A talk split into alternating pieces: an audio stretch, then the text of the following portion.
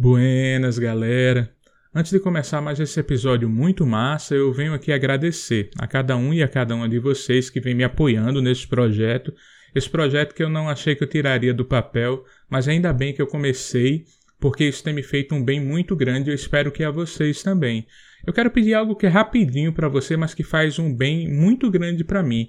Nos segue nas nossas redes sociais, Instagram, YouTube, Facebook, a gente está como Errado Não Tá Podcast. No Twitter, a gente tá como errado, não tá? Pode. E se você quiser nos enviar um e-mail, você pode mandar para o errado não tá hotmail.com. Você também pode nos ouvir através de Spotify, Google Podcast, iTunes Store, Deezer, Castbox e principais agregadores. É só procurar Errado Não Tá Podcast. Se você colocar no Google já aparece. Não sei se você já sabe, caso saiba, é bom reforçar. Nós temos nossos episódios principais todo dia 15 e dia 30 mas também temos episódios bônus dias 10 e dia 20. Nos dias 10 e 20 nós contamos uma história curta. Alguém vem, abre o coração e nós temos sido histórias muito legais. Nós tivemos a história de Carlinhos Senegal, de Rodrigo, de Lilian, a minha história mesmo para quem ainda não me conhece. E nos dias, como eu falei, 15 e 30 temos os episódios principais onde nós temos um papo mais estendido, já conversamos sobre cristianismo, conversamos sobre podcast, porque eu vi que muitos dos meus amigos ainda não entendiam o que era podcast. Tivemos um papo muito massa sobre as curiosidades do RN e hoje nós temos esse papo muito necessário que é sobre a pandemia. Até peço para que você compartilhe para o maior número de pessoas possível. É como o nosso podcast ainda é muito pequeno, então o alcance também é pequeno. Mas se cada um compartilhar para pelo menos uma pessoa, colocar nos status ou nos stories, isso vai nos ajudar muito e eu tenho certeza que a gente vai conseguir conscientizar melhor as pessoas. Então, fica com esse papo muito massa aí.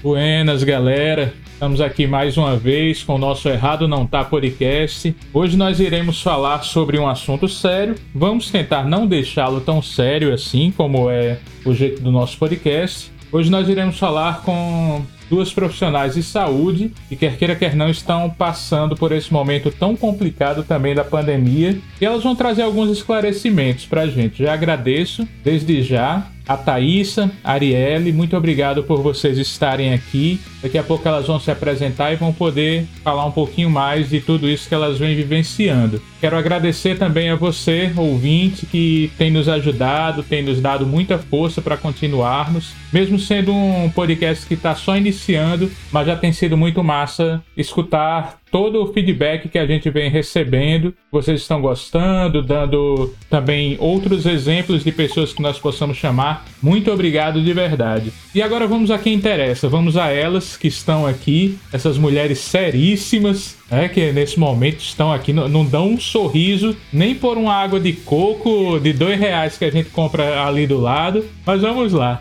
Deixa eu começar aqui por ordem de idade, né? Perguntando, ela que fez 30 anos há pouco e que eu costumo chamá-la de veinha e ela erroneamente me chama de velho.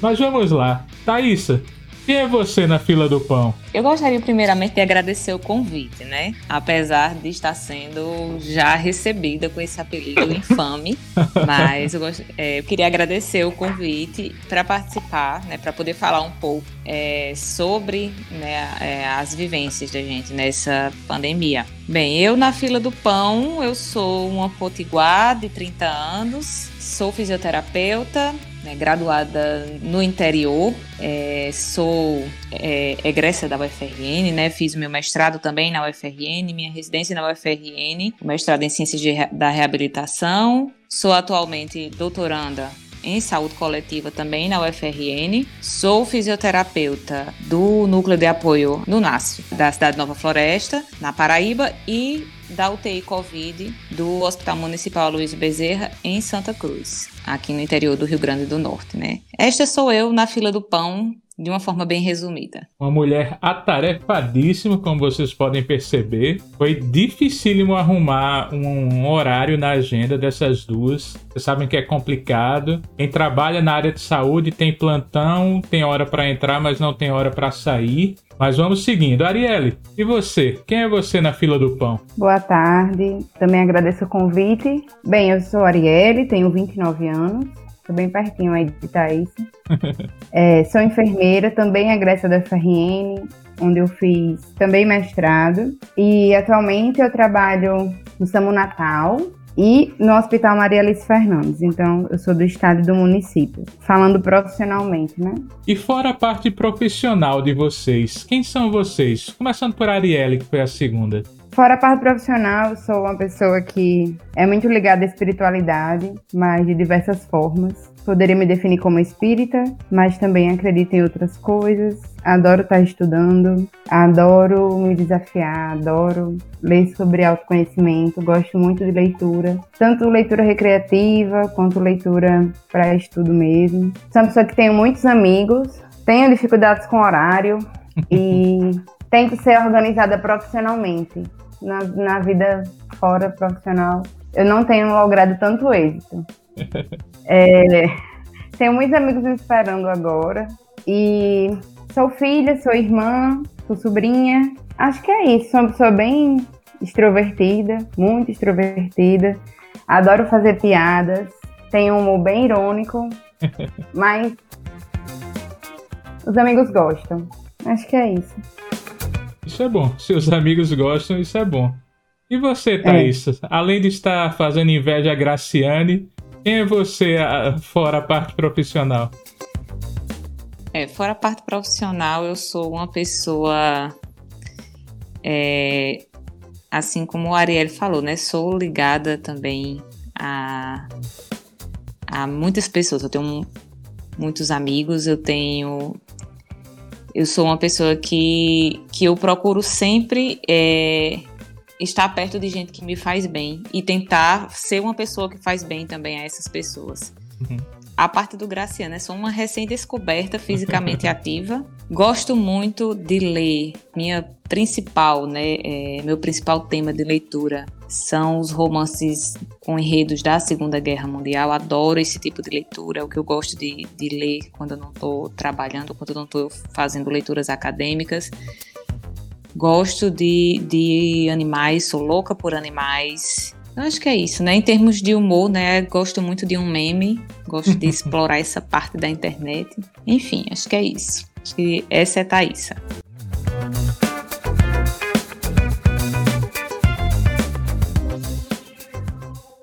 O bom é que nós três temos essa parte de gostar de animais.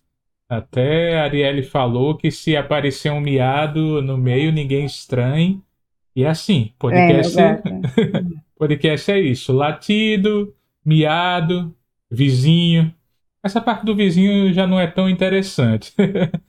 Thaísa, continuando com você. Essa área que você atua atualmente é a que você sempre quis ou você queria ser astronauta? Bem, eu, eu nunca quis ser astronauta porque eu tenho pavor de altura. Então, já eu já começo bem aí, né? Tenho o desejo de ser fisioterapeuta desde de o finalzinho da minha infância e começo da minha adolescência. É, eu já fui certeira, né, para o vestibular, eu já queria realmente fazer o que eu, o que eu me propus, né, e em que eu me formei.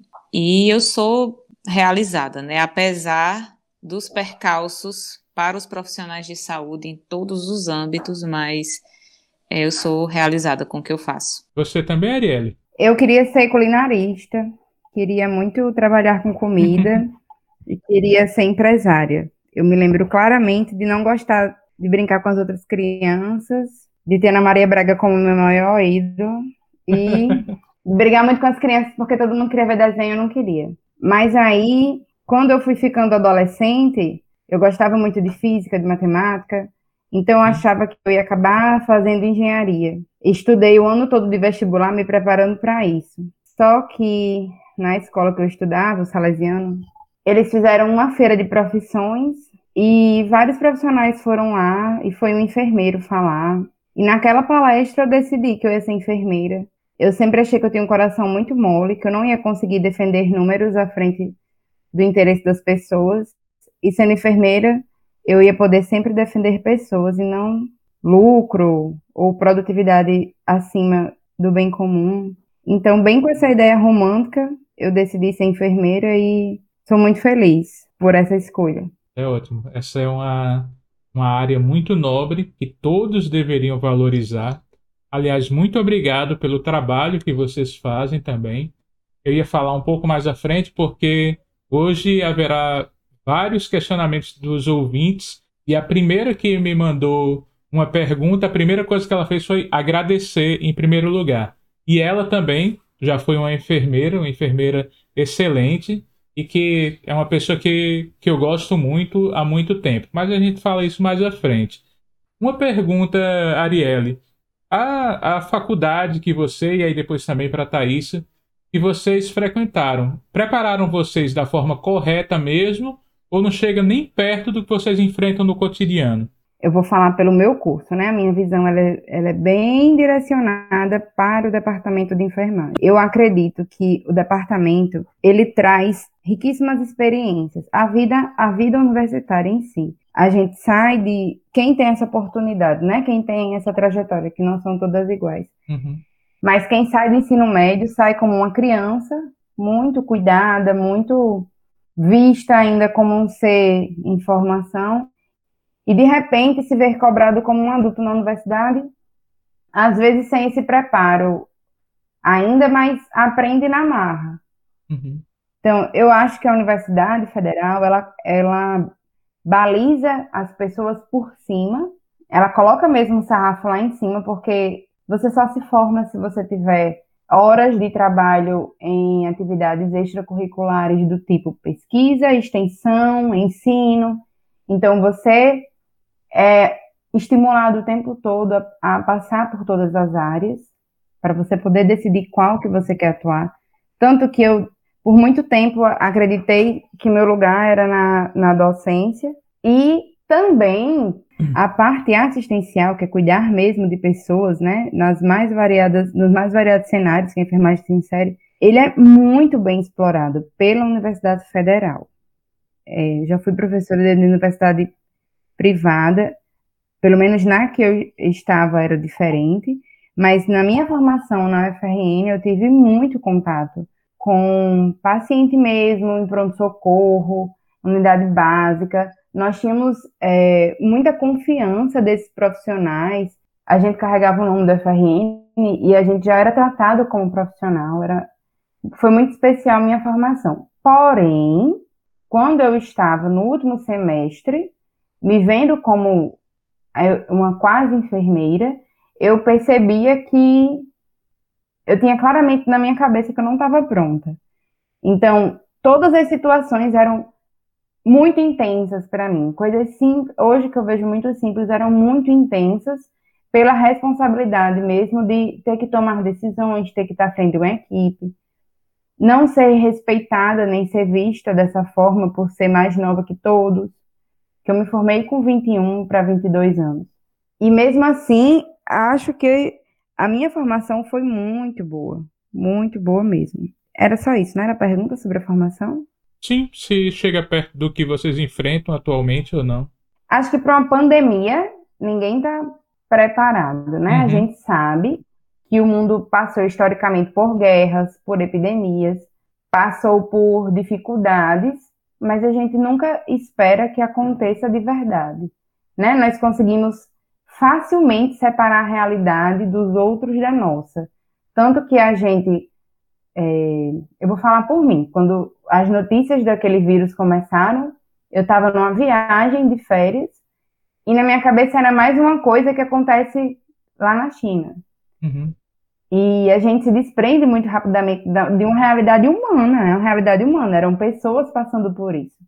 Então, acho que ninguém tá, não tinha como se preparar para uma pandemia, né? E a pandemia ela exacerbou muitas características nossas enquanto profissionais, enquanto família, enquanto humanidade, doente, sociedade, tudo, tudo ficou muito evidente. Realmente teve isso. Para você, Thaís, Como foi? Na faculdade, essa foi um choque de realidade quando foi enfrentar o dia a dia?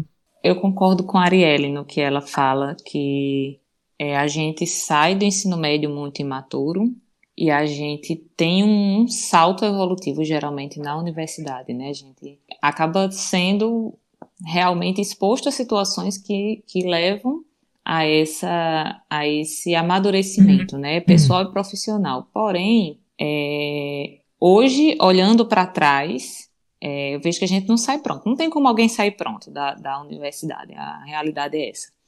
A gente sai meio que uma matéria bruta e aí a gente vai ser lapidado depois. A gente vai ser lapidado pelas experiências, a gente vai ser lapidado pelas, pelas vivências, pelos trabalhos, pelos empregos que a gente entra, pelas pessoas que vão trabalhar conosco, pelos próprios pacientes com que a gente tem contato. Então, tudo isso quem vai fazendo o profissional que a gente é.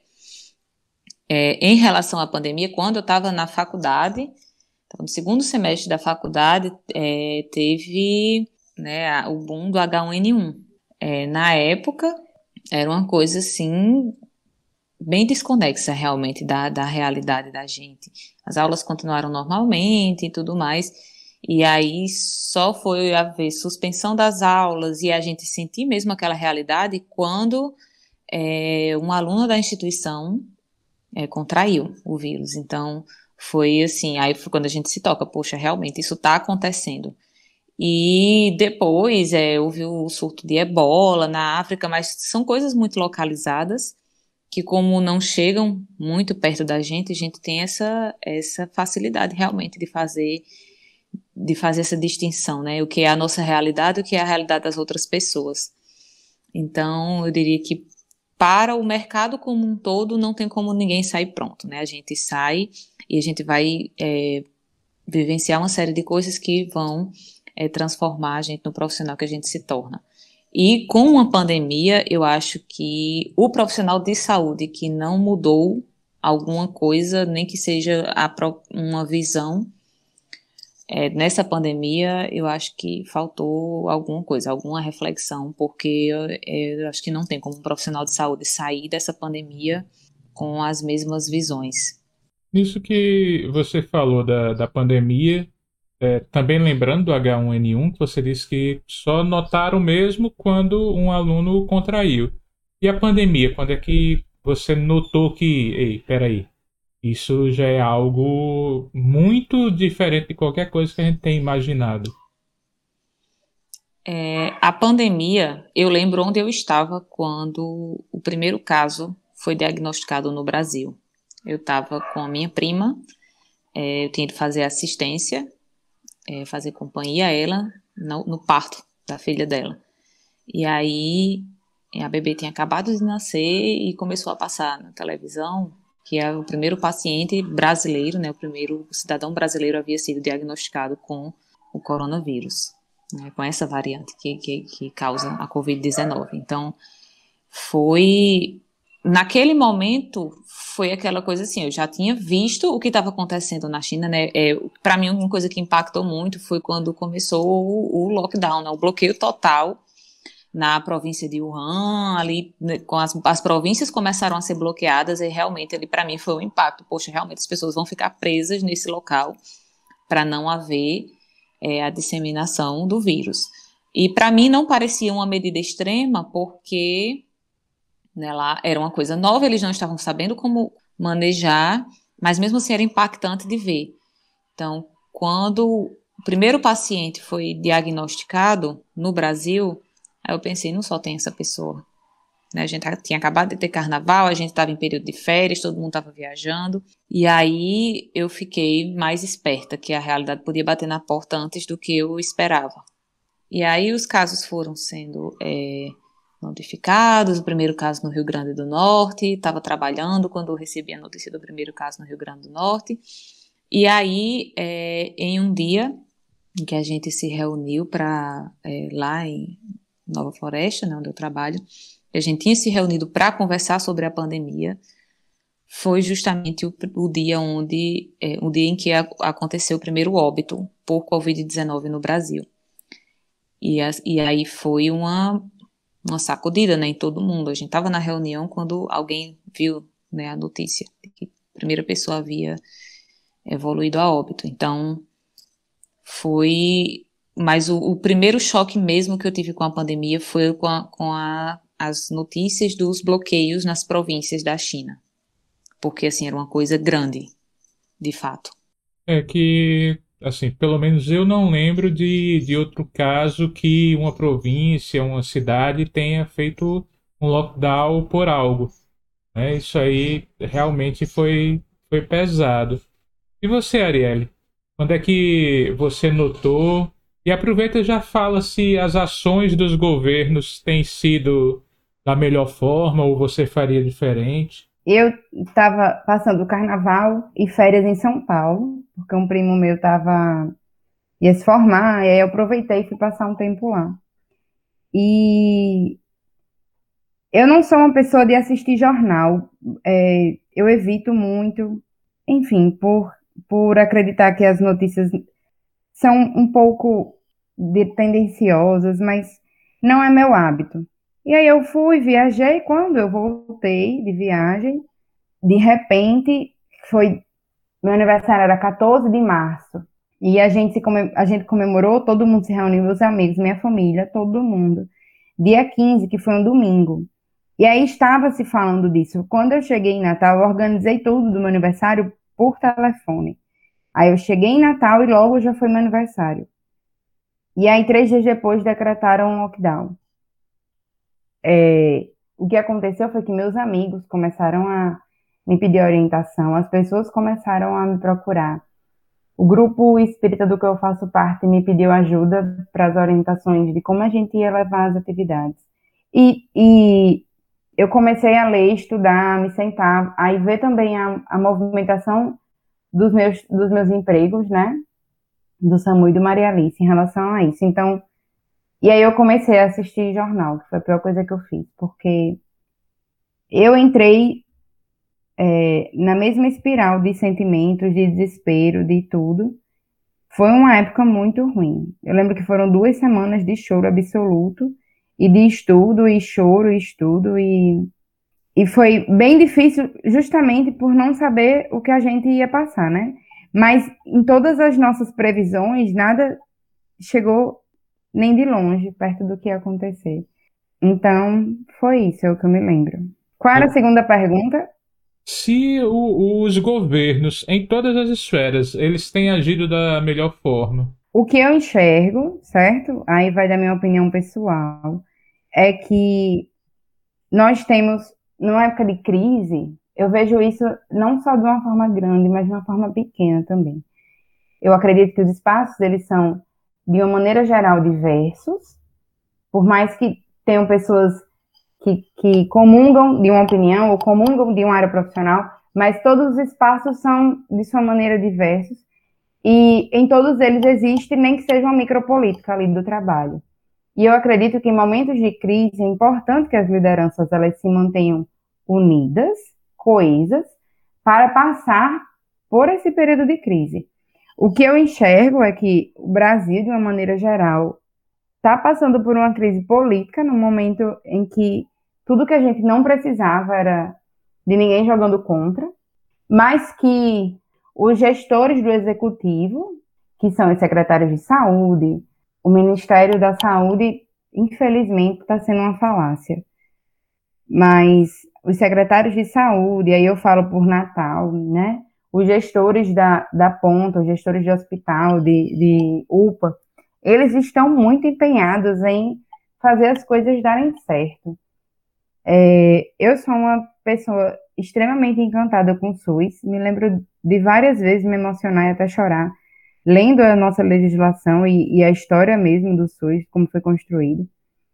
Sou muito feliz por trabalhar no SUS desde que me formei, sempre trabalhei com pacientes SUS. E eu vejo, sim, que há muito empenho. Então, eu digo que aqui em Natal existe muito empenho em organização e, e plasticidade mesmo, de modificação de rotinas, modificação de leitos, criação de leitos, isso eu posso falar também vendo a rede privada, porque enquanto SAMU eu ando muito na rede privada, né? Todo mundo usa o SAMU, então acaba que eu entro muito na rede privada. E eu vejo que todo mundo se organiza muito para atender a demanda da pandemia. É, o Maria Alice é um hospital do Estado, com todas as dificuldades de um hospital do Estado, mas eu posso estar tá puxando a sardinha para o meu lado. Mas eu também ando em todos os hospitais do Estado aqui, que são aqui de Natal, e não consigo ver nada tão organizado, tão bem gerido. Puxa a sardinha novamente. É um hospital gerido por mulheres, por enfermeiras, e vejo muita organização, muita preocupação, muito empenho. Nós vimos a direção nesse momento de pandemia praticamente se mudar para o hospital, chegar junto com a gente, sair depois, a gente saía do plantão, ainda tinha gente da direção trabalhando nisso. Você conhece Jessimalha, Jessimalha é uma das que se mudou para o hospital. E eu vejo sim empenho de todos, sabe? Eu acho que a, a esfera federal é a que está dando o péssimo exemplo e que bom que as outras não estão seguindo, porque eu tenho visto as secretarias se manterem muito coesas, a preocupação de distribuir informação, de estar em todas as plataformas, de oferecer informação da maneira que as pessoas consomem, não da maneira que eles que é mais confortável para a gestão, sabe? De estar perto, de ouvir os profissionais, de treinar. No SAMU a gente teve muito treinamento online, praticamente no início, todos os dias eram produzidos vídeos, as pessoas saíram da assistência, assim, não saíram, né? Mas saíram do seu lugar de conforto e foram juntas estudar as melhores uhum. formas de que esses treinamentos foram acontecendo de uma maneira não aglomerar era uma preocupação, ainda é uma preocupação de formar rapidamente, que não se tinha tempo de esperar as pessoas amadurecerem a pandemia, porque as pessoas continuavam precisando ser cuidadas e morrendo. Então, era a necessidade de cuidar dessas pessoas, mas de cuidar também de quem está cuidando. Porque quem está cuidando também adoece, também tem filho, também tem pai. No início, eu fui na casa dos meus pais e me despedi deles. E disse que não voltaria lá até, essa, até tudo passar. Só que foi impossível, porque não passou nunca. Então, acho que foram muitas coisas juntas, né? Não foram só profissionais de saúde. Foram pessoas enfrentando sem a escolha de enfrentar. Sim. Muito, muito pesado isso. Só antes de passar para a Thaisa, é, eu queria só deixar duas questões. Uma é, por favor, valorizem o SUS. Não é porque muita gente fala contra o SUS que o SUS é ruim. Não, o SUS é maravilhoso. Obviamente, pode ter pessoas que não, não agem da melhor forma. Mas saiba, o SUS, em sua essência, é muito bom. Procurem saber o que realmente é o SUS. Se o SUS tivesse todo o apoio que deveria, se toda a parte de, de apoio financeiro que deveria chegar no SUS chegasse, realmente o SUS seria bem melhor mas essa é só uma opinião aqui do host desse podcast. A segunda é, Arielle falou que a questão do Maria Alice ser, a direção ser é, praticamente só de mulheres e está andando muito bem, é quase um pleonasmo. Obviamente, quando as mulheres se juntam e começam a resolver alguma coisa, tudo sai muito melhor. Basta ver o que nós homens fazemos, um monte de besteira, que a gente quer ser macho demais e acaba atrapalhando tudo, em vez de deixar as coisas fluírem como deveria. Também essa é só minha opinião. Mas continuemos. Thaís, você tem alguma opinião é, também nisso aí que, que a Ari falou sobre a questão da, do governo? Porque a gente vê no Brasil que o presidente discute com, com o governador de São Paulo, que é o maior estado aqui do Brasil. Quer queira, quer não, aqui eu não sei se vocês podem falar a respeito. Mas aqui o prefeito de Natal discute com a governadora. É sempre essas discussões, em vez de, como a Arielle falou, em vez de estarem trabalhando todo mundo juntos em prol de um bem comum. É, eu queria que você falasse sobre isso. Aproveita, fala um pouquinho da, da questão da vacinação, porque também está tendo muita desinformação. As pessoas dizendo, ah, não se vacine porque tem efeitos colaterais, tem contraindicações. Só que a gente vive num país de fake news, infelizmente. A gente vive num país que está disseminando mentiras. Uh, a gente deve se vacinar sim ou é melhor esperar até não sei quando? Então, né? inicialmente falando sobre a questão das gestões. É exatamente o que a Ariel falou. As, as lideranças, em todos os níveis e absolutamente todas as esferas, elas precisam estar alinhadas. Não apenas umas com as outras, mas também alinhadas com é, os profissionais da epidemiologia, com os profissionais de saúde. Então, com quem tem. É, ninguém é detentor de todo o saber. Então, se formam equipes para isso. Então, a gente tem é, a necessidade de unir é, as expertises para aí sim. É, então, nós, nós, estamos aqui com cada grupo com uma competência diferente e aí que a gente monta uma estratégia.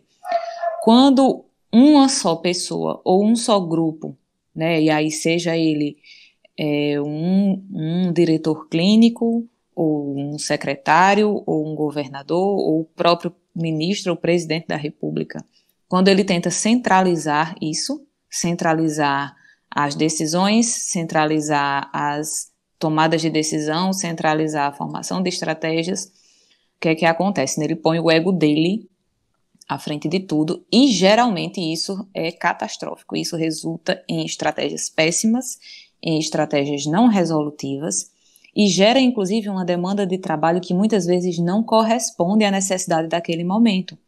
Porque se você não senta né, com as equipes de trabalho, as equipes de saúde, com esse pessoal né, que vai executar para que aí seja definida uma estratégia, como é que você vai estabelecer uma boa estratégia? Se quem vai executar não estiver, é, e quem está lá dentro do serviço está vendo como funciona, é, se você não ouvir essas pessoas. Então, é, quando nós temos boas, é, bons exemplos de gestão, nós temos por causa disso, porque são pessoas que entendem que é uma construção coletiva.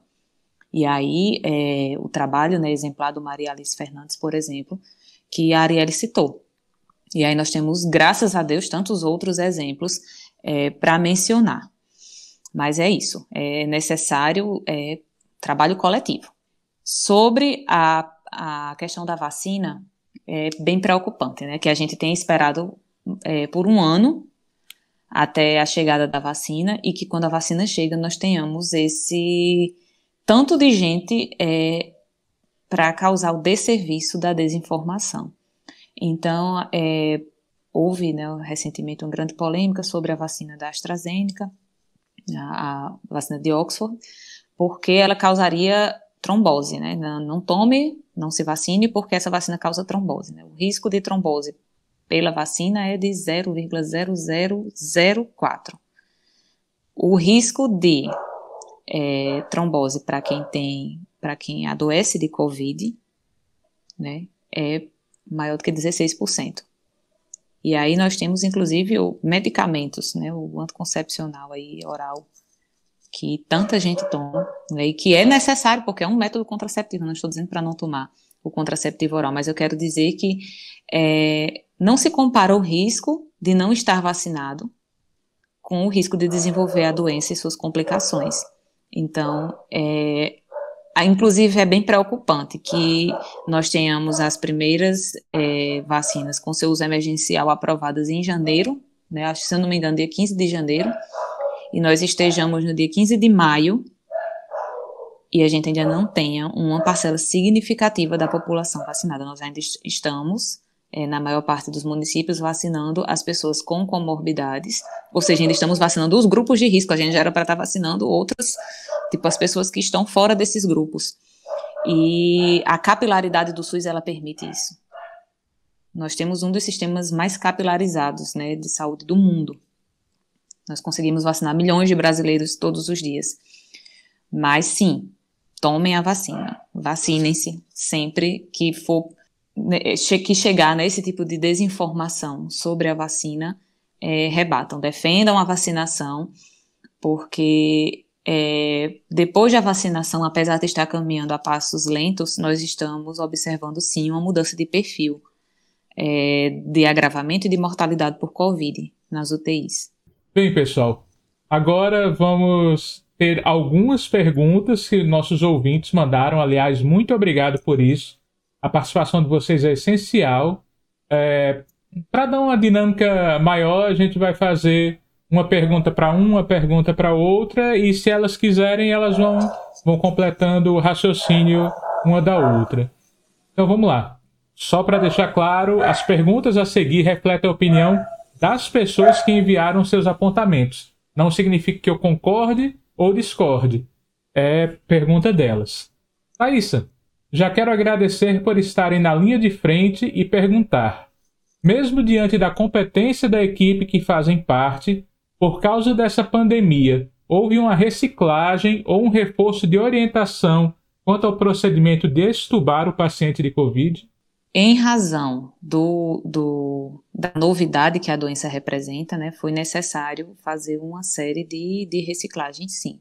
Não só no de extubação, no procedimento de é, nos protocolos de ventilação não invasiva, nos protocolos de intubação, nos protocolos de manejo clínico, de ventilação protetiva e até chegar é, nos protocolos de extubação.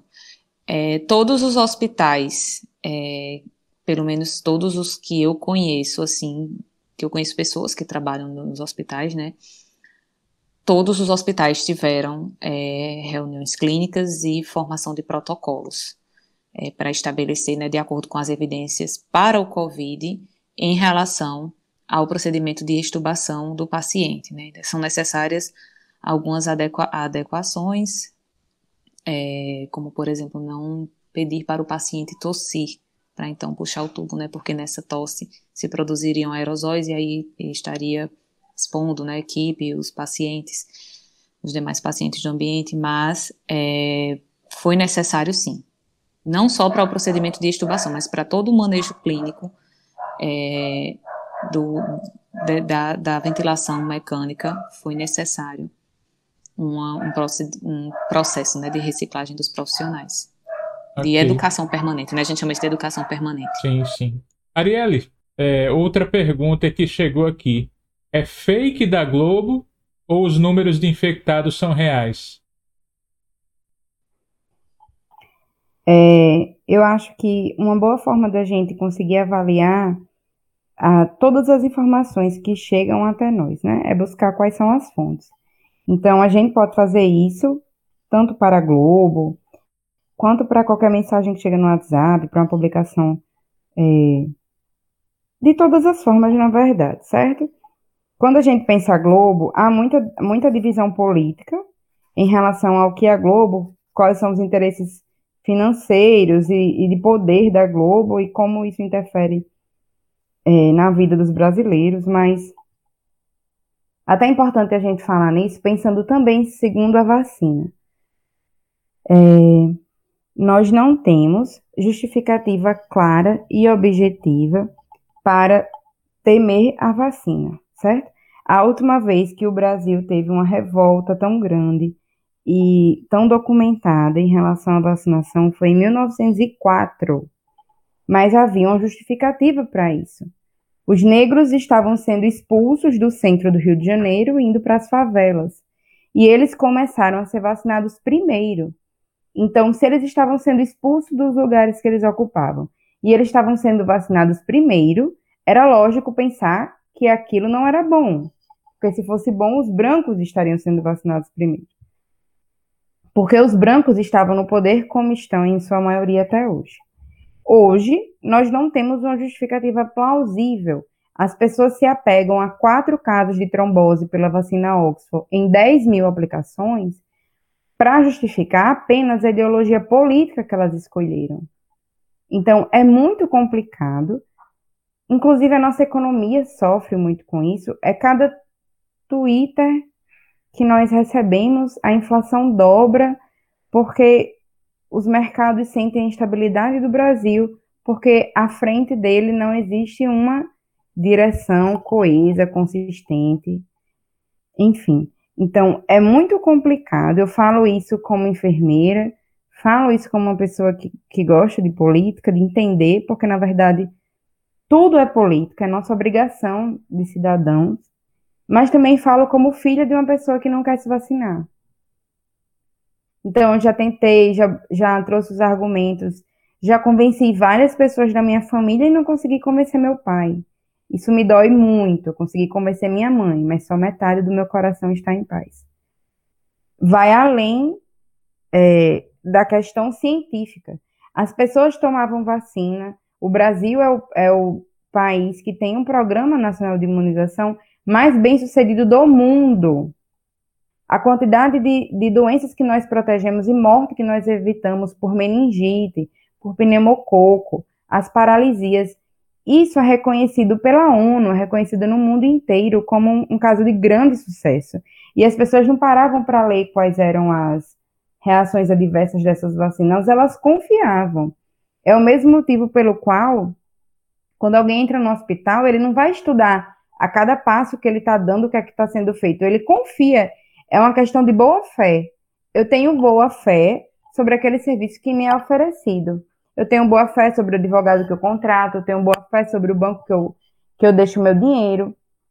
E, a, e, o Brasil está dividido numa dicotomia como se a gente estivesse vivendo entre o bem e o mal. Só que cada lado acha que está do lado do bem. Então, isso está interferindo muito na saúde das pessoas.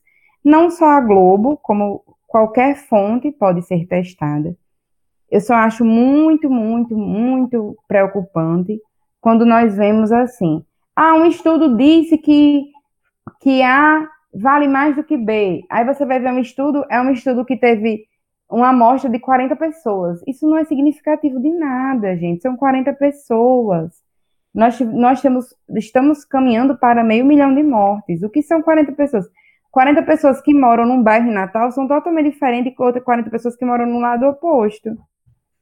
Então, é, é, nisso que a gente tem que ter cuidado, porque essas, essas coisas elas são divulgadas em ampla escala, como, por exemplo, um presidente, um ministro, alguma pessoa que tem influência na vida das pessoas, que realmente tem a sua voz com longo alcance, ela pega uma informação dessa sem ter, às vezes, nem capacidade de discernir se essa informação ela é segura ou não, e ela publica apenas para reforçar uma crença política.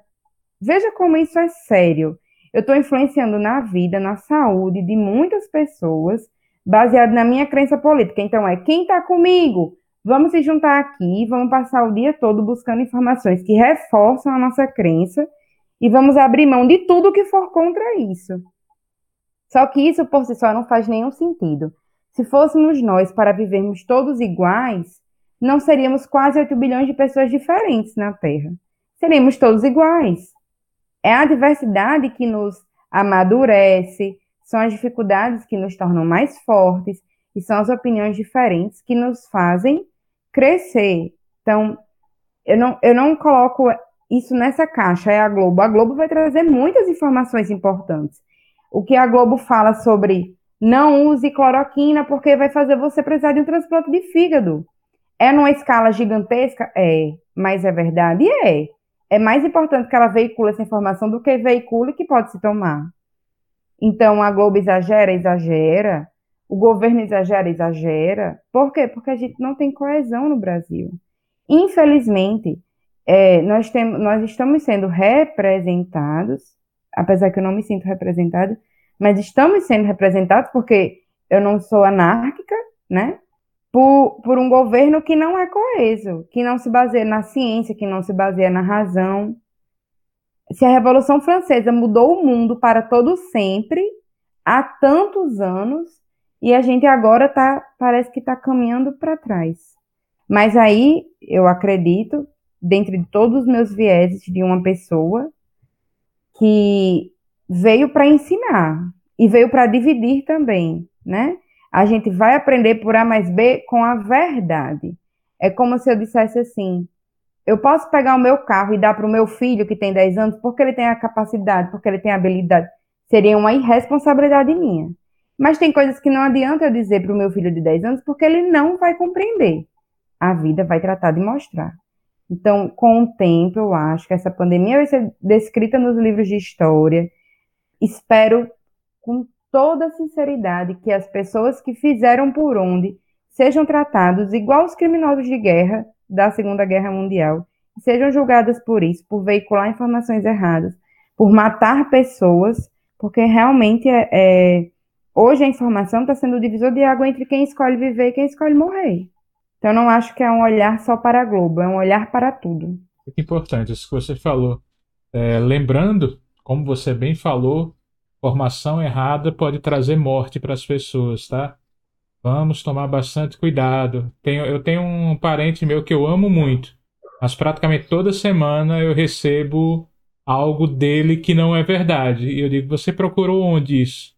Quem te passou? Você foi atrás e normalmente é silêncio o que ele me traz, porque ele sabe que é mentira, mas ele continua mandando a desinformação à frente. Mas continuemos, Thaísa. Provavelmente ele acredita que é verdade.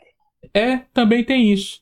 As pessoas hoje em dia elas acreditam, Acredita. mesmo sendo algo absurdo, mas se foi meu político de estimação que falou, eu acredito. É, exatamente. Exatamente. Thaísa, por que homens morrem mais de Covid do que as mulheres? Então, é, para essa pergunta existem é, caminhos de resposta, né, já cientificamente é, bem, bem baseados. É, a própria, é, o pesquisador responsável, né, ele sempre tem a cautela de, quando está em posse de dados que apontam é, para um caminho, mas que ainda não é, preto no branco, né, que ainda não é uma coisa definitiva, é, que é, carece de mais estudos para que se confirme. Mas, enfim, há uma explicação é, baseada na questão genética mesmo. Tem, tem as explicações é, pautadas no, nos próprios hábitos de vida, né? Os homens, eles, é, nós temos uma parcela de homens que é mais tabagista, né, do que de mulheres. Os homens geralmente consomem mais álcool do que as mulheres também, então é, os hábitos de vida, né, eles moldam por uma parte. Então, é, mas fora isso, tem uma questão genética é, que está ligada ao cromossomo X. Né, o cromossomo X ele, ele é um responsável né, ali pelas, por alguns genes das nossas é, respostas imunológicas, das nossas modulações imunológicas. E isso começou a ser investigado porque, assim, em termos de, de casos, número de casos, né, de prevalência de Covid entre homens e mulheres, não havia tanta necessidade de entrar nisso, porque nós temos uma população majoritariamente feminina, então ter um número maior de mulheres que contraíam Covid é suave normal, né? Mas aí quando a mortalidade de uma doença ela é muito maior é, em um gênero do que em outro, aí é necessário afundar em pesquisas. Então, é, se aprofundaram nesse assunto, né? Tem um artigo desse ano já publicado na Science, que é um periódico de, de um altíssimo fator de impacto, um periódico, né? É um titã, digamos assim, da ciência. Então, e nesse artigo, os autores eles falam justamente é, sobre essa questão, né, sobre as questões ligadas à genética, ao cromossomo X. É, tem outros aspectos ligados ao estrogênio, né, que é um hormônio feminino, hormônio sexual feminino. É, e eles foram atrás disso, né? A, a, é, a ciência foi atrás disso porque observou-se que acima dos 30 anos havia uma, uma mortalidade é, bem consideravelmente maior entre os homens do que entre as mulheres, né? Mesmo entre os idosos, é, os homens morrem mais do que as mulheres. Então, é, foi-se atrás disso. E além dos estilos de vida, né, dos hábitos de vida, é, tem as questões relacionadas aos aspectos é, culturais também, que culturalmente, pelo menos no Brasil, as mulheres elas tendem a procurar serviços de saúde é, com sintomas mais precoces do que os homens, e isso é uma realidade que a gente vê, inclusive, nos hospitais. É, as mulheres elas sabem definir bem os dias de sintomas, é, quando começou, o que começou a sentir, e é menos frequente a gente ouvir é, de mulheres ou de familiares de mulheres que adoeceu, mas quis ficar em casa, não quis ir para o hospital. É, isso é uma coisa mais cultural, né? Da gente. É, além disso, né, além do, do, da assistência um pouco mais precoce e dos hábitos de vida, nós temos toda uma questão genética que acaba fazendo com que a imunidade feminina ela seja melhor do que a imunidade masculina. Isso já tinha sido observado em vírus como o vírus da hepatite V, o, o vírus da imunodeficiência humana, né, o HIV, e agora está sendo observado também é, na Covid-19, inclusive em relação é, ao HIV, por exemplo, a carga viral. E aí, no, na, nas respostas imunes a o, a infecção por SARS-CoV-2 também foi é, a ciência está nesse caminho, né, de, de, dessa definição de que o gênero tem essa influência, né, a genética, né, a presença do cromossomo X tem essa, de um segundo cromossomo X, digamos assim, tem essa influência. Sim, sim. É, eu não entendo porque durante essa gravação, na hora que falou de homens mais velhos, Thaisa olhou bem mais fixamente para mim. Isso eu vou, vou tentar passar um pouco por cima. Sinto que eu. Não, eu estou falando de homens mais velhos, assim, que, que são os idosos, né? Que a gente pode considerar de idosos, você tá perto, mas ainda não tá lá, não. Mas tá, tá chegando, mas não tá lá ainda, não. Agradeço bastante a parte que me toca. Fui xingado, mas estou no lucro. Vamos passar para a Arielle. Arielle, é, continuando mais uma pergunta de um ouvinte: como se motivar quando já se passou tanto tempo de pandemia e as pessoas cada vez se dedicam menos? Porque a gente tem visto que cada vez mais tem festas clandestinas, cada vez mais tem gente que sai nas ruas sem máscaras. Eu saio o mínimo possível, só saio quando o supermercado não entrega aqui em casa, porque se se o supermercado entregasse, mesmo assim, só sairia para dar uma volta rápida com Constantin. E mesmo assim, porque é obrigado. É, quem não sabe, Constantin é meu cachorro e é o único que entra aqui e sem máscara. Só deixo ele. E aí, para você, como é essa questão dessa motivação? Eu vou falar uma coisa que uma pessoa que eu gosto muito me diz sempre.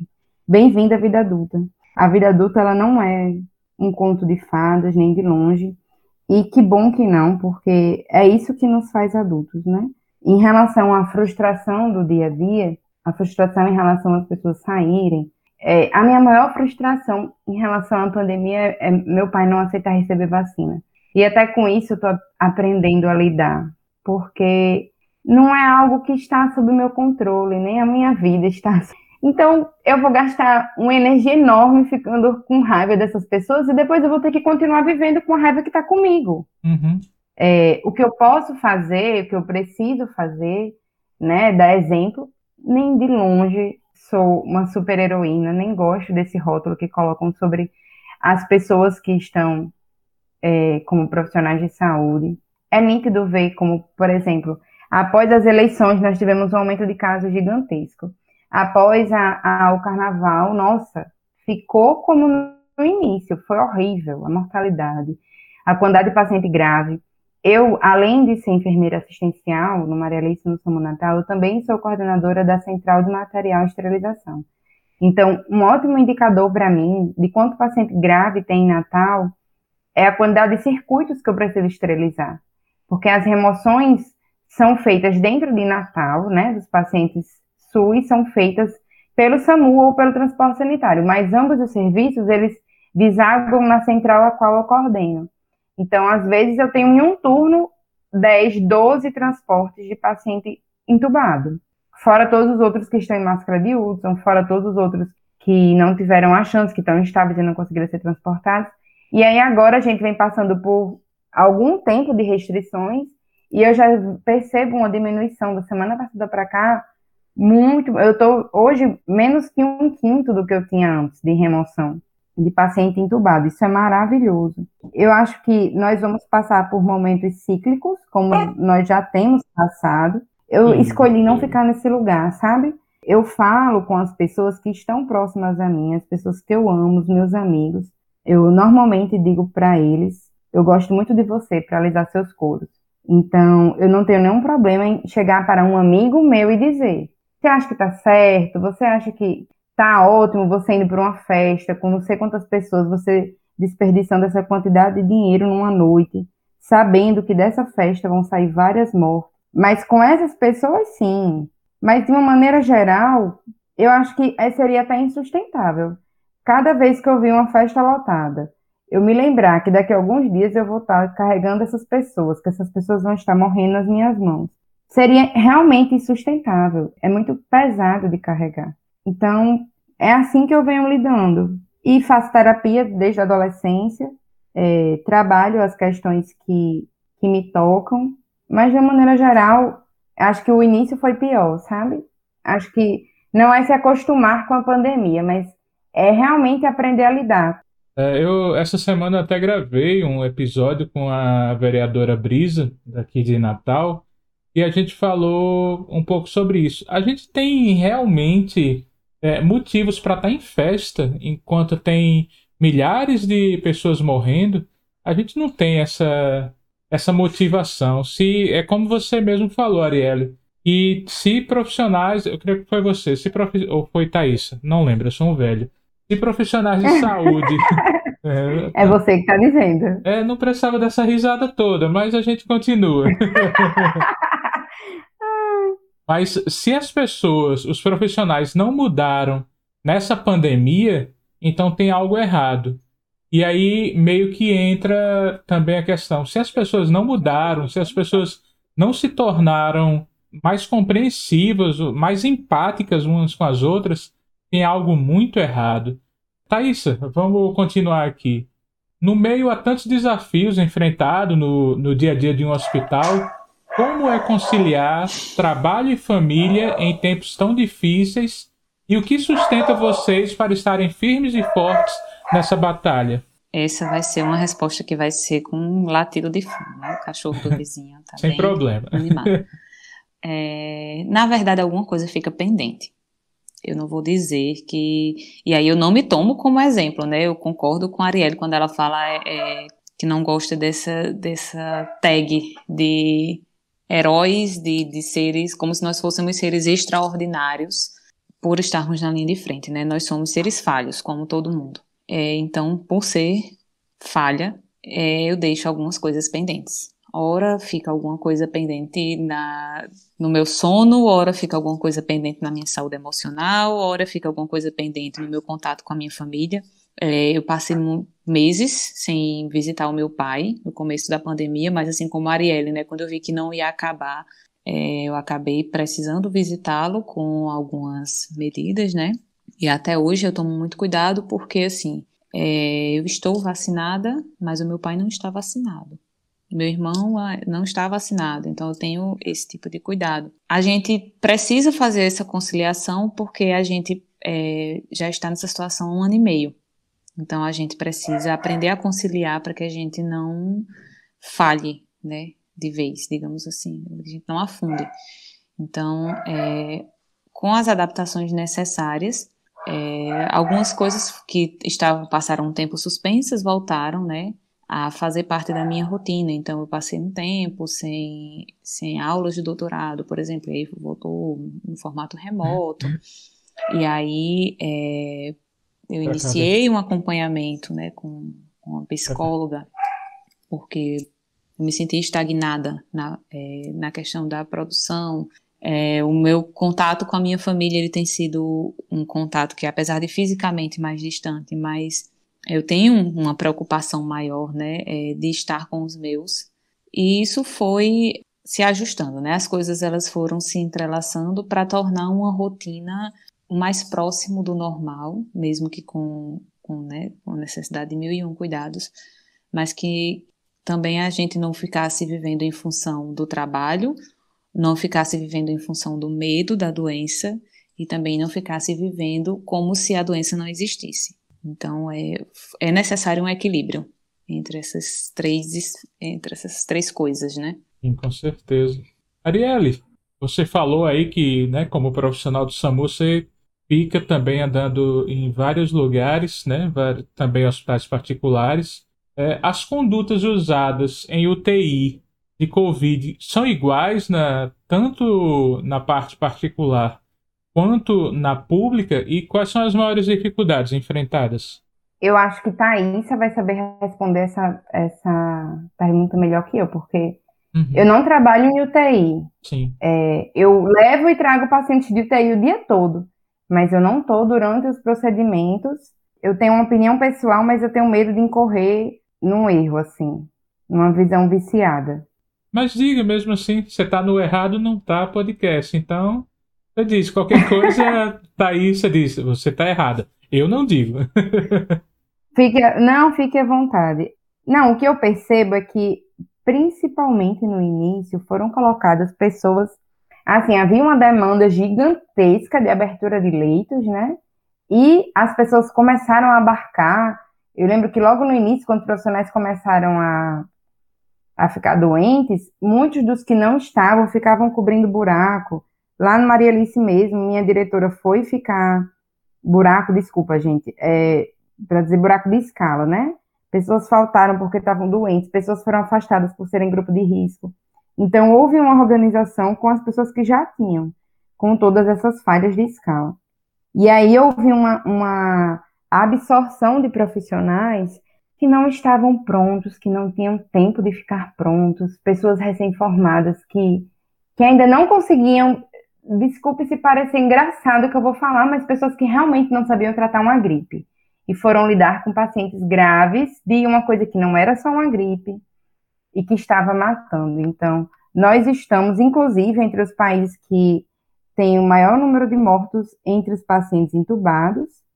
Isso nos traz uma informação muito clara de que entubar não é o problema, ter respirador não é o problema. Saber cuidar dessas pessoas, né, é, é o nosso grande calcanhar de Aquiles. Então, nós não temos tantas pessoas capacitadas assim para lidar com pacientes graves. Fazendo uma análise da minha história enquanto enfermeira, eu me lembro que assim que eu comecei, quando um paciente tinha uma PCR, que é uma parada cardiorrespiratória, eu achava o auge da minha assistência. Era, o, era a coisa mais difícil que poderia acontecer, o coração de alguém parar. E era a coisa mais difícil que eu poderia executar. Era assistência a um paciente parado. E hoje, fazendo isso todos os dias da minha vida, eu acho a coisa mais simples do mundo. Não que seja uma coisa que não é importante, é muito importante, porque determina muitas vezes quando o paciente vai viver, né? Se o paciente tem chances e ele passa por uma parada cardiorrespiratória assistida por uma equipe que sabe o que fazer. Mas de tanto, de tanto fazer isso, de ser enfermeira sete anos, não há dúvidas do que eu tenho que fazer. O pensamento é, não, não, é praticamente uma coisa orgânica. Eu sei o que fazer, eu sei que a cada três minutos eu vou fazer uma adrenalina, eu sei o que eu tenho que ficar de olho se quem está comprimindo está comprimindo corretamente. Eu sei que depois do primeiro ciclo eu vou começar a pensar nas possíveis causas vou começar a perguntar quem conhece aquela pessoa, quais as comorbidades que ela tinha, e aí a gente vai. E não há um grande mistério nisso. Por que, que eu expliquei toda essa história? Porque o que eu sinto é que nós tivemos muitas pessoas que foram cuidar de pessoas graves e que não sabiam cuidar nem de um nível de complexidade elementar. Pessoas que não tinham conhecimento de procedimentos, pessoas que não têm conhecimento de paciente, nem internado, pessoas que nunca haviam trabalhado em hospital. Foram feitas contratação em massa na rede pública, tanto no município quanto no estado. E a maioria das pessoas que entraram nunca havia trabalhado em hospital. Então, os serviços sentiram muito isso também. E isso vai refletir diretamente na qualidade da assistência, na, no programa diagnóstico dessas pessoas que entram precisando. A pessoa que entra, ela não sabe que quem está ali se formou ontem.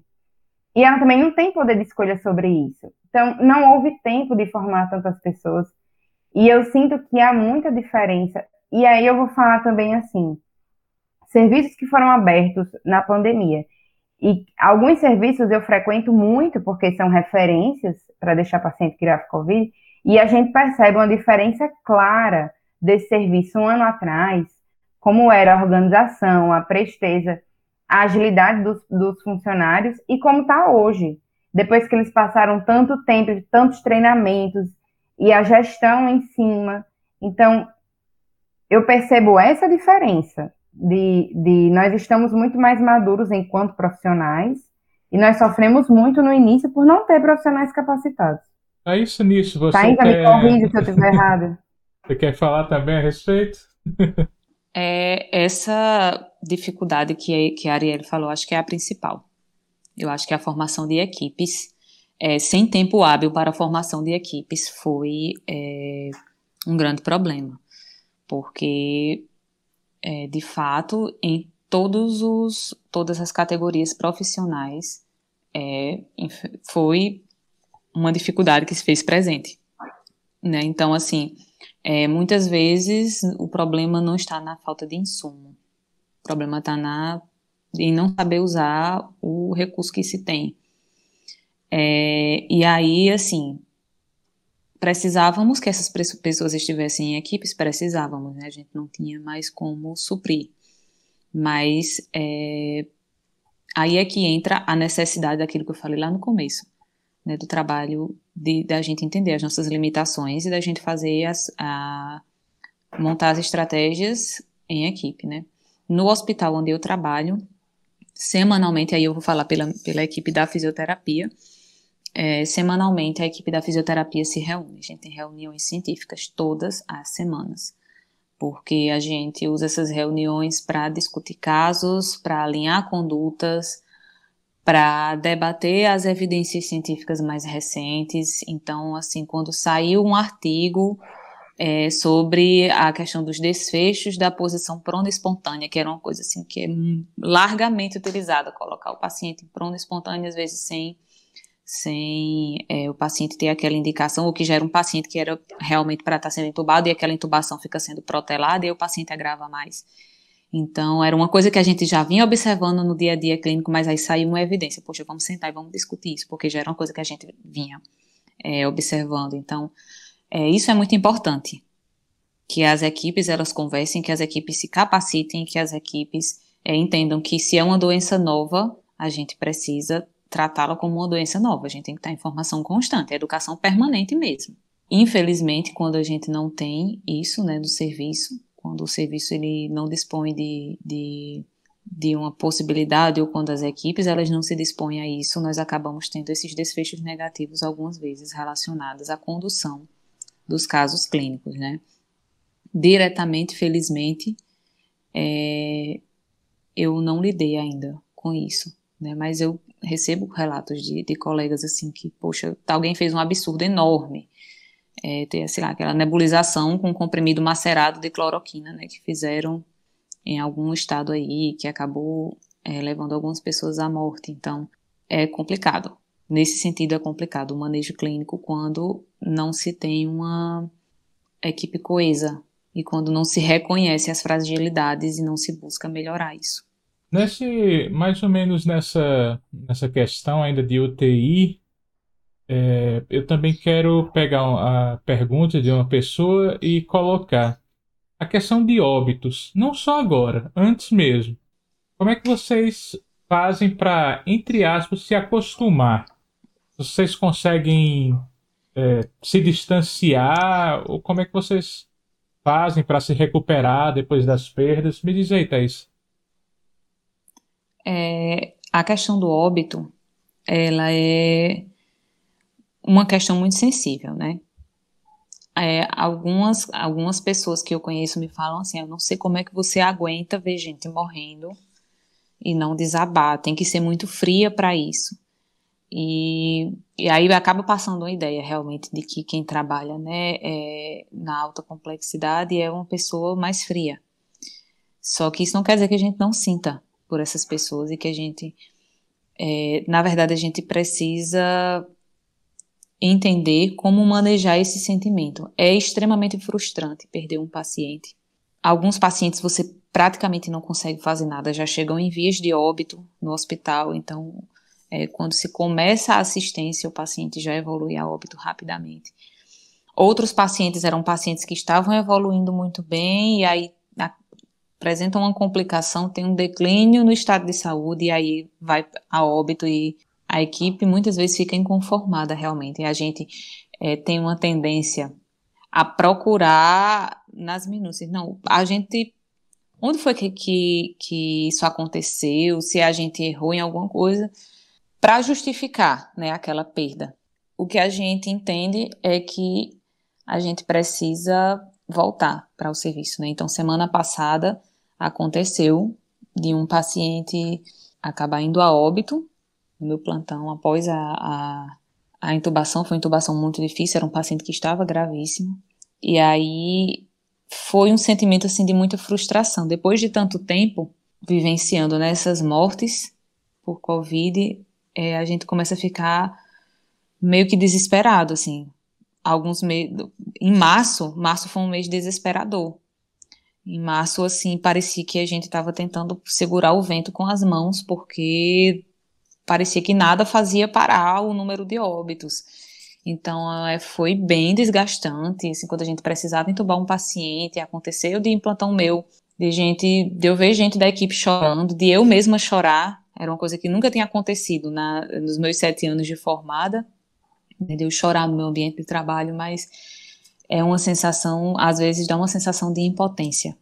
Mas a gente precisa se proteger desse, desse sentimento porque a gente precisa continuar a assistência. Então, semana passada, a gente perdeu esse paciente. Assim que eu saí, assim que eu é, me dirigi, né, o outro ambiente, eu tirei, que eu tirei o celular do bolso, eu recebi, assim, uma notícia muito triste relacionada a uma pessoa que é amiga minha.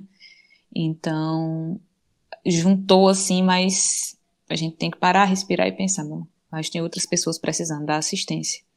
E aí a gente é, lamenta muito, cada óbito a gente lamenta.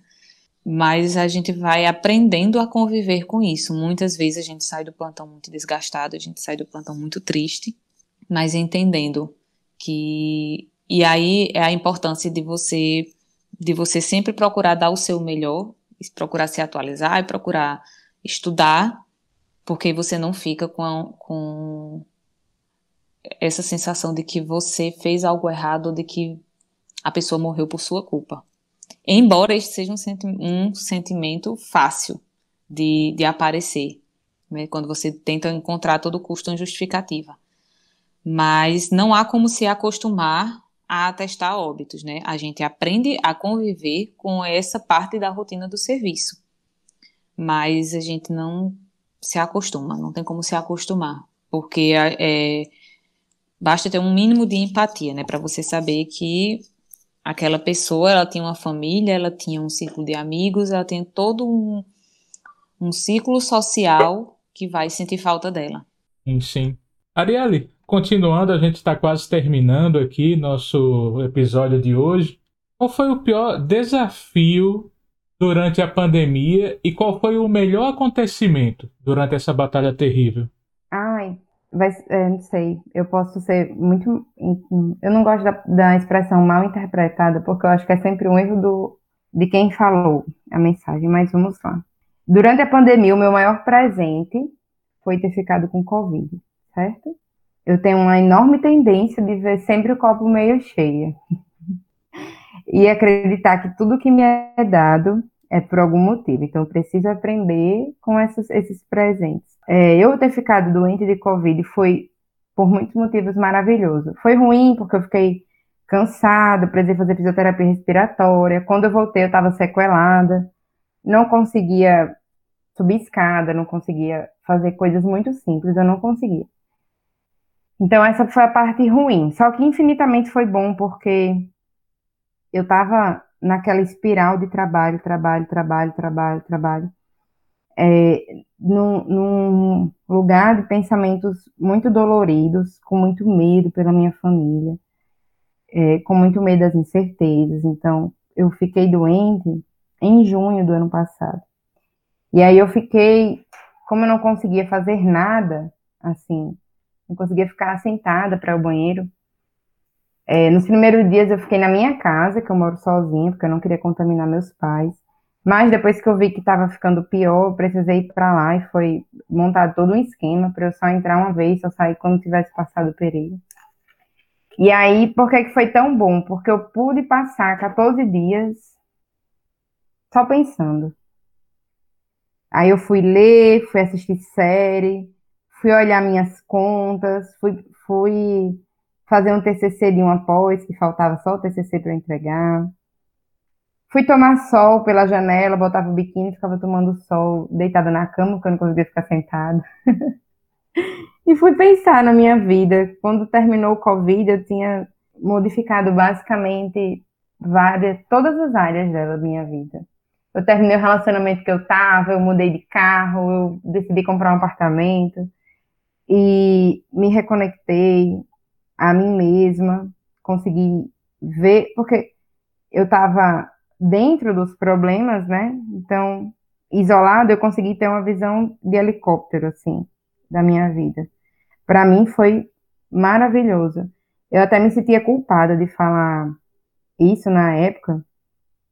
E eu fiquei doente junto com uma amiga minha do trabalho. E a gente parecia assim, duas exiladas. Ah, tá acontecendo isso comigo, tá acontecendo com você também? Ah, por que, que o povo tá reclamando de ter Covid? Eu tô achando ótimo que eu não tô ouvindo meu nome 300 vezes por dia e tô podendo descansar. Então, assim, para mim foi muito bom. A parte mais difícil foi foi levar pessoas que eu sabia que assim estavam muito graves e provavelmente elas não iam sobreviver e levar assim quando eu ia tirar alguém de uma UPA para levar para uma UTI o filho queria vir chegar perto do pai para se despedir eu não podia deixar para ele não se contaminar. E aquilo ali eu era totalmente eu. Eu via meu pai várias vezes por dia. Eu ligava me descabelava mas não surtiu o efeito que eu queria. E eu fui aprendendo a lidar com isso, né? Bem-vindo à vida adulta. Então, acho que foi isso. A, a, possibilidade de perder pessoas da minha família, ver essas pessoas, assim, ver que aquelas pessoas eram pessoas tão jovens e estavam perdendo a sua possibilidade de vida, estavam morrendo sozinhas. Nossa, isso é, é uma das coisas que mais me dói o paciente ficar na UTI Covid sem família, é, muitas vezes ele está sedado, ele não consegue abrir os olhos, mas seria tão bom se ele pudesse estar com um familiar segurando a mão dele, né? Sabendo que tem alguém ali por ele e não poder. E eu imagino a agonia da família de também não ter notícias daquela pessoa, porque várias vezes nós somos os interlocutores das notícias. Quando alguém interna e fica sem acompanhante, a gente vai Olha, tá assim, tá tudo bem, aconteceu isso. É tudo muito angustiante. Então, eu acho que essa foi a maior dificuldade. Você falou essa questão do mal interpretado. Eu não sei se as pessoas se interpretarão da forma correta, mas eu te entendo muito, porque quando eu tive meu câncer de tireoide, é, mudou muito minha vida. Mudou totalmente, coisa que eu, que eu pensava até aquele dia, quando eu tive o, o diagnóstico de que eu não não tinha mais o câncer, que eu estava totalmente curado, minha vida mudou 180 graus e eu comecei a viver totalmente diferente coisas que eu não me permitia. Né, você falou aí que comprou apartamento, terminou o relacionamento. E eu acho que as pessoas poderiam tentar fazer isso sem precisar passar por algo tão complicado, obviamente mas que também, se a gente conseguir passar, que a gente seja grato. É que a, que a gente seja grato porque o que aconteceu, por mais duro que tenha sido, a gente passou. A gente vai só para a última pergunta agora. Eu vou perguntar para a Thaisa, mas Ari também pode responder, que é, eu acho que é a pergunta de ouro. Quando provavelmente acaba a pandemia? E aí eu coloco, ela acabará ou precisamos aprender a conviver? Thaís. É, essa é uma pergunta que não tem resposta, né? É errado você não estar em fazer essa pergunta, porque é a pergunta que a gente quer ter uma resposta. Eu acho que de todas, a que a gente mais gostaria de ter uma resposta para dar é essa. É, a gente não tem ideia de quando essa pandemia acaba. A gente, eu achava que este ano eu viajaria no meu aniversário, ou que eu poderia dar uma festa no meu aniversário. É, o resumo foi que eu passei o aniversário num pós-plantão e sozinha em casa. Então, é, as coisas, quando a gente pensa que estão se acalmando, né? A gente está vivendo um momento de uma baixa no número de, de casos, no número de óbitos, principalmente. Né? O Rio Grande do Norte, inclusive, é destaque. 40% da redução no número de óbitos. É, e isso é um reflexo das vacinas, né, das pessoas que agora, é, os, os idosos, né, os mais de idade mais avançada já estão é, com as, du as duas doses, os profissionais de saúde houve uma queda muito, muito significativa no número de óbitos de profissionais da saúde, porque também estão vacinados com as duas doses. É, mas, enfim, nós temos aí um grande caminho a percorrer pela frente com a vacinação. E o controle, é, ele depende da vacinação. A gente, e isso é no mundo todo. Isso não é só aqui. No mundo todo. Aí nós temos a Austrália, né, Israel, que os Estados Unidos, que recentemente já anunciaram né, a, a, possibilidade de pessoas vacinadas dispensarem o uso da máscara em ambientes é, abertos, é, mas é isso, é vacinação. Quando a gente tiver uma significativa parcela da, da população vacinada, aí a gente vai poder respirar um pouco mais aliviado e sonhar né, com esse dia. Mas assim, a gente vai precisar aprender a conviver com o microorganismo, a gente vai precisar aprender a conviver com o vírus. O Covid, é, o SARS-CoV-2, ele não vai deixar de existir com a vacinação. O que a gente não pode deixar é que surjam variantes que sejam resistentes aos organismos imunizados. E aí é por isso que quem está vacinado, e aí eu aproveito o espaço para deixar um apelo, pelo amor de Deus, quem está vacinado, tenha cuidado. A gente tem que manter, a gente ainda tem que manter os nossos cuidados para que a gente não contraia. Porque se o nosso organismo né, for é, berço de uma nova variante, né, vai ser uma variante que sabe contornar os caminhos do, da imunização, os caminhos da vacina. É uma pergunta sem resposta. Nós não temos previsão de, do fim da pandemia. Nós temos esperanças. Esperanças com a vacinação, esperança com os avanços é, das pesquisas, mas ainda não temos a resposta sobre o fim. Arielle, você quer responder essa pergunta sem resposta? Eu acredito muito que uma habitação não muda sem que seus habitantes mudem, né? Nós passamos por tudo que passamos justamente pela sucessão de erros que nós viemos praticando, pela, pelo negacionismo, enfim, pelas dicotomias. E se tivéssemos todos sido é, coerentes desde o início, muito provavelmente a gente não estava mais passando por isso.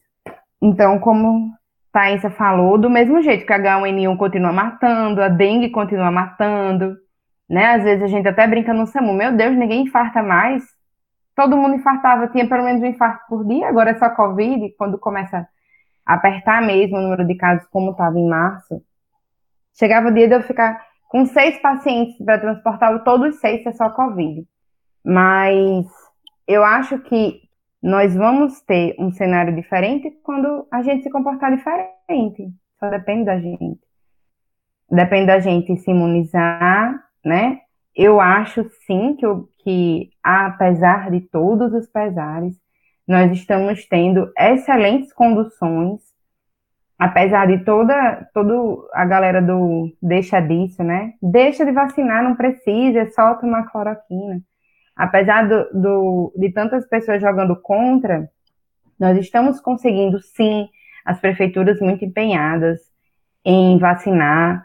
É, até ontem, nossa, eu fiquei tão feliz porque foi dar, foi, estamos conseguindo priorizar recursos, né? Então, em Natal, todas as salas de vacina, todos os postos de vacina pararam tudo que estavam fazendo e o dia todo foi único e exclusivamente direcionado para atualizar o esquema vacinal de quem já tinha tomado a primeira dose da Coronavac.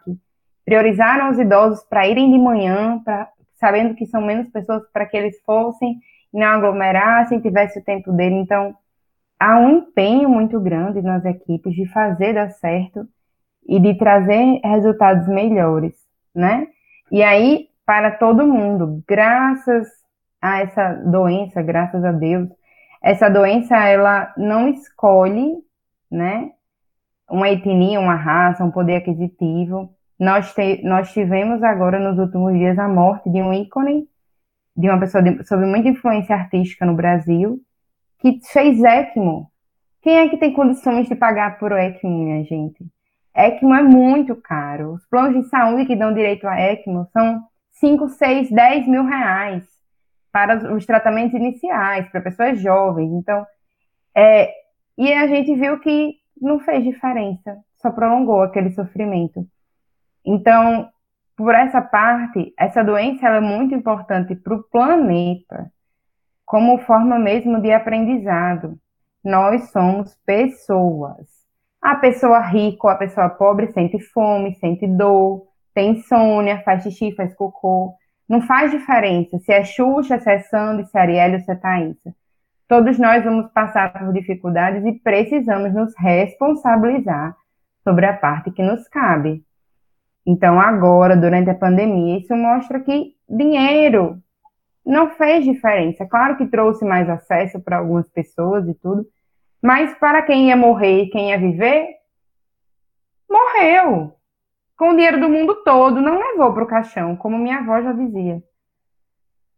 Então a gente precisa se responsabilizar, esquecer essa história da carochinha, de que ah, é do governo, ai meu Deus, é do político, ai, isso aí não é para mim. Esquecer que, que política, ah, eu não discuto porque, olha, para mim não é confortável. Eu realmente até escolho não discutir com quem não está disposto a discutir ideias. Discutir ideias e não pessoas, né? Não é taxar alguém como certo e a sua verdade será absoluta, mas realmente estar tá aberto para ouvir, para informação. Aqui, o podcast Errado Não Tá. É uma grande oportunidade da gente discutir ideias mesmo, levar informação. Claro que foi algo muito mais direcionado às pessoas, né, às experiências de cada um.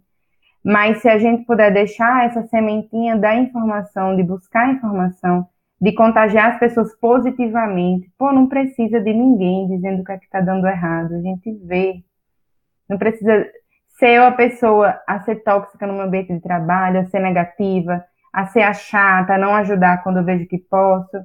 Será que essa pandemia também não veio para nos ensinar isso, né? Como humanos serem humanos.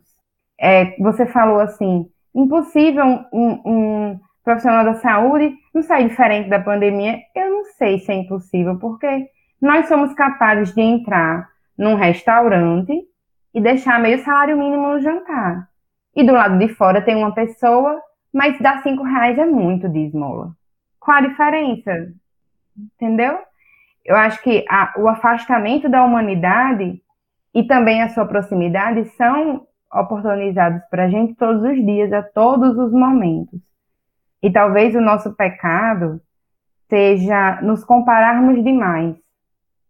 É, buscar a aceitação social para todas as nossas escolhas acho que se nós estivéssemos verdadeiramente, aí eu digo que é um exercício que é, eu me, me chamo para ele o tempo todo, de não estar no piloto automático, de realmente pensar que todas as pessoas, as situações, os lugares, as doenças são apenas oportunidades da gente aprender o que a gente precisa aprender. Eu não estou absorvendo de alguma forma, aí eu ganho uma oportunidade eu não parei naquela época que eu precisava de trabalhar tanto, eu não parei de consumir tanta informação que estava me machucando, eu não parei. Aí o que foi que aconteceu? Ah, eu fiquei doente. Foi ótimo. Alguém me parou por mim, porque eu não estava me parando. Aquilo que você falou, você mudou e não é mais a mesma pessoa porque você teve um câncer de tireoide. Vai ter um monte de gente dizendo câncer de tireoide. Ai, meu Deus, que horror. Para você pode ter sido um presente. Então, acho que é tornar consciente, né? E, e, fazer esse exercício todos os dias da autorreflexão, da autoconsciência, mas com leveza, cada um no seu tempo, sabendo que as coisas não são não são preto no branco, não são mesmo, não são a ferro e fogo. Tentar fazer as pessoas engolirem as nossas verdades só vai fazer elas se afastarem da gente e vai ter o efeito oposto. E acho que é isso. Fui muito prolixa, perdão, viu? É, é meu sol em peixes. Errada você não tá, não se preocupe. Tudo que vocês falaram hoje foi, foi essencial.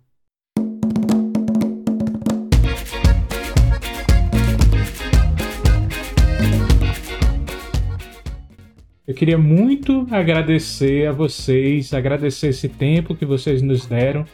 Eu sei que está bem corrido para vocês e desculpe até se eu alonguei um pouquinho mais mas eu creio que foi, foi importante também.